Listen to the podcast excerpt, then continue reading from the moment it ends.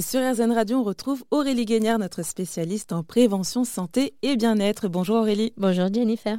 Alors dites-moi Aurélie, j'ai une question pour vous. Mhm. Est-ce qu'on a besoin de partir loin pour voyager? Alors j'ai envie de vous répondre que pas forcément en fait. Euh, comme euh, l'a dit Kera Checker, qui est une scientifique, le voyage intérieur est ascension vertigineuse. Et oui, en fait, on peut tout à fait, à un moment donné dans sa vie, euh, faire un voyage intérieur. C'est quoi un voyage intérieur? Euh, C'est euh, une reconnexion à soi, une rencontre avec soi-même, en fait, savoir vraiment qui on est, qu'est-ce qui nous fait vibrer, quel sens on donne à la vie. Tout ça, pour moi, c'est un voyage aussi. Et, et ça nous apprend beaucoup de choses sur nous. Euh, ça nous apprend ben voilà, comment, comment on fonctionne. Euh, et, et le fait de, de- de voyager à l'intérieur de soi, ben, ça nous procure plein d'émotions différentes. Ah, des émotions, euh, euh, ça peut être de la joie parce qu'on découvre quelque chose de nous euh, voilà, qui nous fait du bien, qui nous fait plaisir.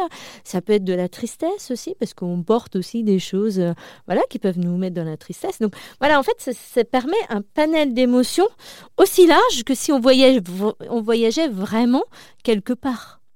Et finalement, qu'est-ce que ça veut dire faire un voyage intérieur? Comment on pratique? Comment on pratique un voyage intérieur? Ah ben, Je pense que chaque voyage intérieur est personnel à chacun. Euh, et que euh, soit on l'entreprend, parce que, parce que ça nous parle, parce qu'on on, on a conscience que euh, à l'intérieur de nous, il se passe plein de choses. soit, soit on peut ne pas le faire. Et il n'y a, y a pas de... Voilà, il écrit nulle part que tout à chacun doit faire un voyage intérieur.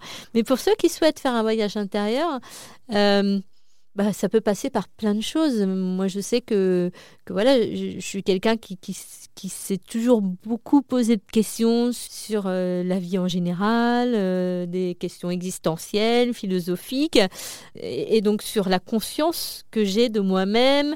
Et donc, en fait, ça passe par des outils. Euh, moi, j'utilise bah, voilà, la méditation, j'utilise le sport, j'utilise aussi la balade dans la nature tous ces éléments-là, en fait, ça me permet de me recentrer sur moi. Et, se recentrer sur soi, c'est pas pas euh, forcément de l'égoïsme en fait. Je fais pas ça par égoïsme. Je fais ça parce que justement, c'est important pour moi euh, d'être vraiment en lien avec qui je suis pour être bien avec les autres. Et donc ça peut être aussi, euh, parce que vous parlez des différentes façons, mmh. ça peut être tout simplement euh, le fait de se poser dans un petit coin, être là, tranquille. C'est simplement le fait d'être aussi, en fait. Mais ne rien faire, être posé eh oui. tranquillement eh et oui, juste voilà. peut-être réfléchir. Être... Exactement. Exactement, c'est ça aussi un voyage intérieur. Euh... C'est se rencontrer c'est se rencontrer soi. Et, vous savez que, voilà, quand on se pose euh, dans un petit coin, comme vous dites, euh, euh, et qu'on réfléchit sur soi, sur ce qui nous environne, ou juste être posé là, à l'instant présent, bah, c'est ça aussi un voyage intérieur au final. Eh bien, écoutez, bah, merci beaucoup de nous avoir fait euh, voyager intérieurement, si je peux dire ça comme ça. Merci beaucoup Aurélie Guignard, notre spécialiste en prévention, santé et bien-être. Et je vous retrouve la semaine prochaine. Merci Jennifer. Ça vous a plu? Vous en voulez encore? Il y a en ce moment des milliers de podcasts 100% positifs qui vous attendent sur l'application AirZen.